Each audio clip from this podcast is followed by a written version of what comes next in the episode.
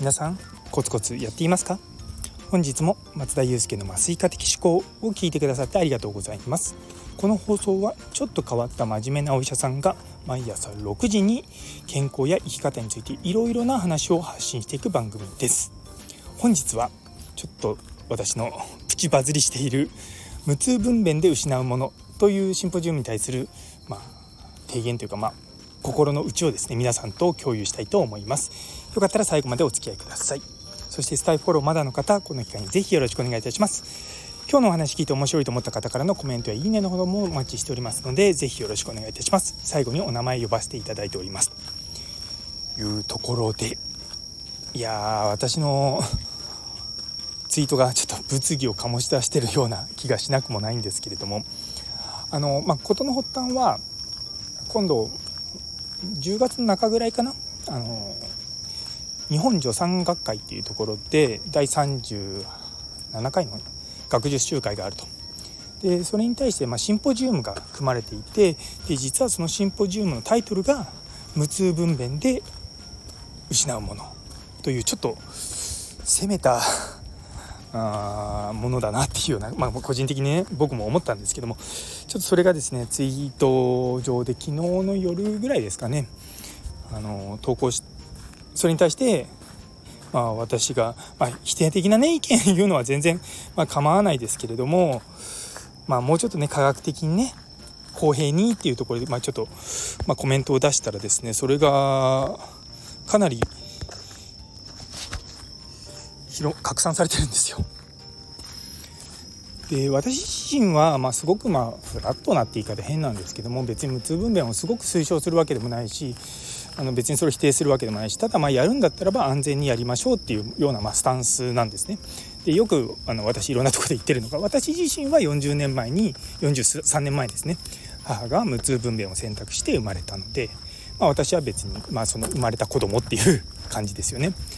で一方でうちの家内3人子供産んでますけども無痛分娩は選択してないんですよ。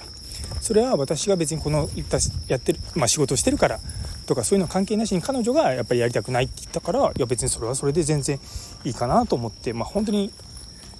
その偏ってないって言い方変ですけども、まあ、基本的に産む、ね、妊婦さんが選ぶべきだと思っているんですね。でもちろんそのネガティブなねあのこと例えばなんだろうな最近ちょっと論文とかで言われてるのが、まあ、自閉症との関連があるかもしれないっていうことは言われてますし長期的にはどうなのかっていうことはまあ本当にいろんなとこでで話としては出てきてるんですよ。でなので本当にだからいい面と悪い面って、まあ、悪い面っていうか、まあねまあ、ポジティブな面とネガティブな面と両方持ってるんですよ。でもこれって別に無痛分娩に限ったことじゃなくて例えば不妊治療とかもそうなんですよね。実は不妊治療ってあの双子が増えたりとかあと全治胎盤っていってあの帝王切開が必要になるような出血するようなあの、まあ、病態があるんですけれどもそういったものが増えるってことがある程度分かってるんですよ。でもじゃあそれが増えるからといってね不妊治療やっちゃいけませんなんて誰も言わないわけです。だっていうのはみんな子供が欲しいから。もう僕の中ではそれと同じ理論なわけですよ。みんなお産の痛みが辛くてあのそそれをまあ何とかしてほしいから無痛分娩を選択する。ね、でも中には例えば不妊治療の方だっていや何回かやったけども難しいから私諦めますって人も中にはいますし最初から別にそういったところまでして子供欲しいと思わないって人もいるし本当にね人それぞれのこう選択であるべきだと思ってるんですね。でまあちょっとこの実はその学会の中の一つのシンポジウムなんですけれどもこれが多分すごく、まあ、問題になってる理由とするならばこれその無痛分娩で失うものって赤ちゃんママ文化の視点という、まあ、サブタイトルついてるんですね。で実はそこで話す、まあ、登壇される方が3名ほどいらっしゃるんですけどもみんなその無痛分娩に対して否定的なまあ、コメントを持ってる方々なんですね。でそれがやっぱりちょっと偏ってるよねってもしも本当にその無痛分娩について考えてもらいたいと思うのであればポジティブな面とネガティブな面を一つの、まあ、シンポジウムでちゃんと語るべきなんですよ。でそのネガティブな面だけをやってしまうとやっぱり人間っていうのは、ね、だかそその意見が正しいのかと思っちゃうんですよ。でこれはあのちょっとまあ本当かどうか分かんないんですけども実はその同じ学会で無痛分娩に対しての助産師の考え方っていうシンポジウムも同じようにあるんですね。でなんかちょっと風の噂で最初それが同じ時間帯にやられる予定だったっていやそれはやめなよって思ったんですけどもそうだそういったのも実はまあまあその結局学会ってその作る人が、まあ、何をこうね学びに来た人たちに、まあ、習得してもらいたいとかとかそういったことが、ね、出てくるので、まあ、ちゃんと設計しないと良くないんですよね。そうまあ、いずれにしてもちょっとこのシンポジウム自体は、まあ、実際ね内容を見てないので、まあ、どうなるかはわからないんですけれどもちょっとなんだろうなこう人の心を引きつけるという意味でのポジなんか設計じゃないんですよね。あの多分今一番妊婦さんが求めてるものって何かっていうと無痛分娩をどうやったら、ね、安全にできるかとかどうすれば広まるかとかそういうものだと思うんですよね。で、まあ、正直な話を言うとあのー、現状はですねすごく複雑っていうかうん何とも言えない状態なんですけれどもっていうのは妊婦さんが求めてるニーズがすごく高まってるけれどもそれに対して供給する医療側が追いついてないんですよ。っていうのが現状にあるんですね。で供給が追いついてないから何をしてるかっていうとネガティブキャンペーンみたいなことをしていやそんなにいいもんじゃないよみたいなことを言わせるかもゼロじゃないんですね。で僕もやっぱりこう自分がずっと、ね、10年以上こういった業界に抱えに関わってるとやっぱり、まあ、合併症は起こるわけですよ。なので僕たちの立場からすると合併症は起こるけれどもそれに対して、まあ、いろんなことをしながらそれを予防したりとか起こっても早期に発見するとでもやっぱそれをちゃんとフラットな視点で患者さんに情報を提供した上でちゃんと選んでもらうっていうふうにしたいんですよね。別にその安易にこう選べばいいっていうものでもないし僕の正直な体感とするとうんと今日本で大体10%ぐらいなんですけれどもまあ増えて40%ぐらいかなと思うんですよね最終的には。あの日本って実はその独特な文化があって助産師さんが分娩に必ずつくじゃないですか。でそれってあのアメリカとかカナダとかでは一一般的じゃないんですね。でそういったところであの北米とか、まあ、他の国ヨーロッパとかもそうなんですけど基本的に分娩につくのは助産師さんじゃなくて看護師さんなんですよ。でやっぱ助産師さんっていうのはすごく特殊なあの技術を持ってるし特殊なトレーニングをちゃんと受けたあの人たちなんですよね。でやはりその妊婦さんを中心にどういうふうにこうお産をいいものにしていくのかっていうことをすごく考えているので僕はすごくこれは日本の中で大事なことだと思ってるんですよね。なんで僕はやっぱりその助産師さんたちが無痛分、ね、ただこのなんだ無痛分娩率がすごい低い日本においても、ね、分娩を支えてきた助産師さんたちが無痛分娩の知識持ったらもっとすごくなるだろうなと思うんですよ。だからまあうちの若い先生たちもそうなんですけどもこう助産師さんたちに無痛分娩のことに対して知識をもっと持ってもらおうっていうのが今ぱすごく大事なんですよね。でそういった時にまあこういったものが出てくるとうんなんかな っていうのは正直思いますよね。で例えばそれにあのちゃんとした科学的な根拠があってでそれに対して僕も、あのー、そうだよなって思うようなことをちゃんと言っている方々であればいいんですけれども結構ですねあのこのこの業界狭いので、まあ、いろんなとこでそういった方々の話を聞くんですねその登壇される先生の話とか聞いてやっぱりちょっとその何て言うかネガティブな側面だけを言ったりとかするんですよ。それってすごくフェアじゃないなと思うんですよね。うんやっぱりちゃんといい面と悪い面を踏まえた上でその上で僕はこう思いますぐらいな方がいいんですけどももうこれはネガティブだからこれはネガティブな言葉ばっかり情報を集めてくるんですよだから本当に何ていうかすごく恣意的な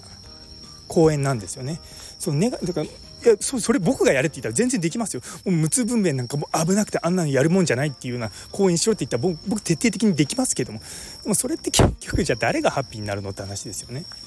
だってそれを求めてる人がいてでその人たちに無痛分娩のネガティブな側面がありますよっていうことを伝えるのにネガティブなことばっかりこう植え付けるのそれってある意味僕から言わせると洗脳に近いところなんですよね。そんな洗脳みたいなあのことを言うような人っていうのをこう採用するのその登壇者としてね採用するのもなーってちょっと思ったりとかやっぱこうフラットでいなきゃいけないところってたくさんあると思うんですよ。うん。まああまりねフラットすぎるのも問題かもしれないんですけどもあの無痛分娩をこういやうちにもよくいらっしゃるのが無痛分娩やろうかどうか迷ってますっていう人がいる場合うちでは大体、まあ、迷ってて全然いいですよ。で、まあ、分娩してみてあこれはこのまま私いけそうと思ったらそのまま行っちゃってくださいって言って。ダメででもそれでダメってなった時はあのいつでも呼んでくださいっていうことをいつも伝えてるんですね。でそうしとかないとだって安心して出産できないじゃないですか。でうちは24時間365日無痛分娩ができる施設をもうやっぱ20年以上やってますけどもやっぱりそれにはすごいまあいろんな苦労もあったしもう昔なんか本当に僕なんか病院によく寝泊まりしてたなっていうのはありましたけども今はねようやく人数も増えてきてあの、ね、そういったことも、ね、しなくてもいいようになりましたけどもやっぱりこう妊婦さんの期待に応えたいでかつ安全であることが何よりも大切っていうのをこう踏まえていろいろとまあ、僕らはやってきているのもあるから、まあ、それをに対してま否定するのまあまあね否定したいんだろうなでもなどうなんだろう自分自身があまりこう他の人に対してこうネガティブな感情があんまないんですよね。てかあそういう考え方もあるんだと思ってそれで止まってしまうことが一般的なのでなんでここまでこう一つのものに対してこうネガティブなことをこう展開できるのかって僕からするとすごい不思議なんですよね。ある意味自分の考えに共感する人を増やしたいのかな？どうなんだろう？でもそれってちょっと違うよなって僕思っちゃうんですよね。すごく狭いところで本当に自分の考えに共感する人だけを集めまあでもそうかコミュニティを作るっていう観点で言えば間違ってはいないけどなんかそれうん難しいな まやめましょうこういうのは ね根深くなっちゃうから。とまあまあ、あの学会のねそういったシンポジウムのところでネガティブなものをやるってこと自体はまあ悪悪くはないと思うんですよ。でもやっぱりこう今その結局情報っていうのがすごくフラットになってきてるっていうのを理解しておかないといけないんですよね。自分たちがそれをやっててその情報が外に出た時にどういうふうに見られるかっていうのはあのとても重要なんですね。で実はその助産学会の他のシンポジウムとかの中で僕がすごい尊敬する助産師の先生が講演されてたりとかするんですよ。でもやっぱりそういったものが、まあ、一つ一つでもあるとって言い方変ですけどもやっぱそういったものがあると、まあ、玉石混交だと思われちゃってそのやっぱりねちゃんとした学会じゃないみたいなレッテルを貼られかねないんですよね。実際その助産学会っていうのも、まあ、会員数は2300人ぐらいいる、まあ、助産師さんたち、ね、の集団なのでそれなりにちゃんとしてるものだと思うんですよね。だからまあそういったところでちゃんとこうね全国大会としてやっていくのであればもうちょっとこうそのシンポジウムそのものの構築をしっかりした方が良かったんじゃないかなというのは本当に思います。ね、まあね、まあ、正直こう内容を見てみないと分かんないですよ。でもここまででも 私のツイートもだから50何万インプレッションいっててあのー、多分別の方のインプのツイートも結構100万インプレッションぐらいいってたのがあったので多分こうなってくるともうジャーナリストの方とかが多分その学会に参加してそのシンポジウムを聞いたりとかでそれに対して記事を書いたりとかする可能性はゼロじゃないですよね。うんやっぱりそうなでやっぱその発表される先生と同じ施設で働いてる先生とかがちょっと施設名を書いて言うのもちょっとどうなのかとか いうのもあるんですよね。なんで本当にこういった、うん、難しいって言い方変ですけどその何て言うか人をね変に煽るようなものってやっぱり良くないんですよね。だからいい面もあるし悪い面もあるからまあそれを理解した上でやりましょうよって。純粋にそれでいいと思うんですよ。それが一番妊婦さんに刺さるメッセージだと思うんですよね。だからなんか自分たちのやりたいようなことをディスカッションしてそれで終わりって言ってそれ結局妊婦さんの得にならないんですよね。そう。なんかこうすごく足を引っ張るような動きが出てくるのはなんかちょっと本末転倒だなと思うんですよね。そう。っていうのがですねこのツイートの僕が 今の現状と思っていることです。まあ、またね、あのこの発表自体は、まあ、ちょっとチャンスがあれば 聞こうかなとは思うんですけども、まあ、まあ、ちょっと難しいかもしれないのでまあまあまあいいです。ほっときます。そう私はの中ではあほっとく案件っていうような感じなのであのはい。というところです。ごめんなさい。ちょっと尻切れトンボみたいになっちゃいましたけどね。ね最後まで聞いてくださってありがとうございます。昨日の喋る力の磨き方という放送にいいねくださったマータンさん、長先生、プラット先生、純串原先生、佐山さん、ゆいつむさん、みほいみ先生、ミルクさん、キムショさん、さらにコメントくださった中村先生、どうもありがとうございます。皆さんのおかげで私は心の平静が保たれております。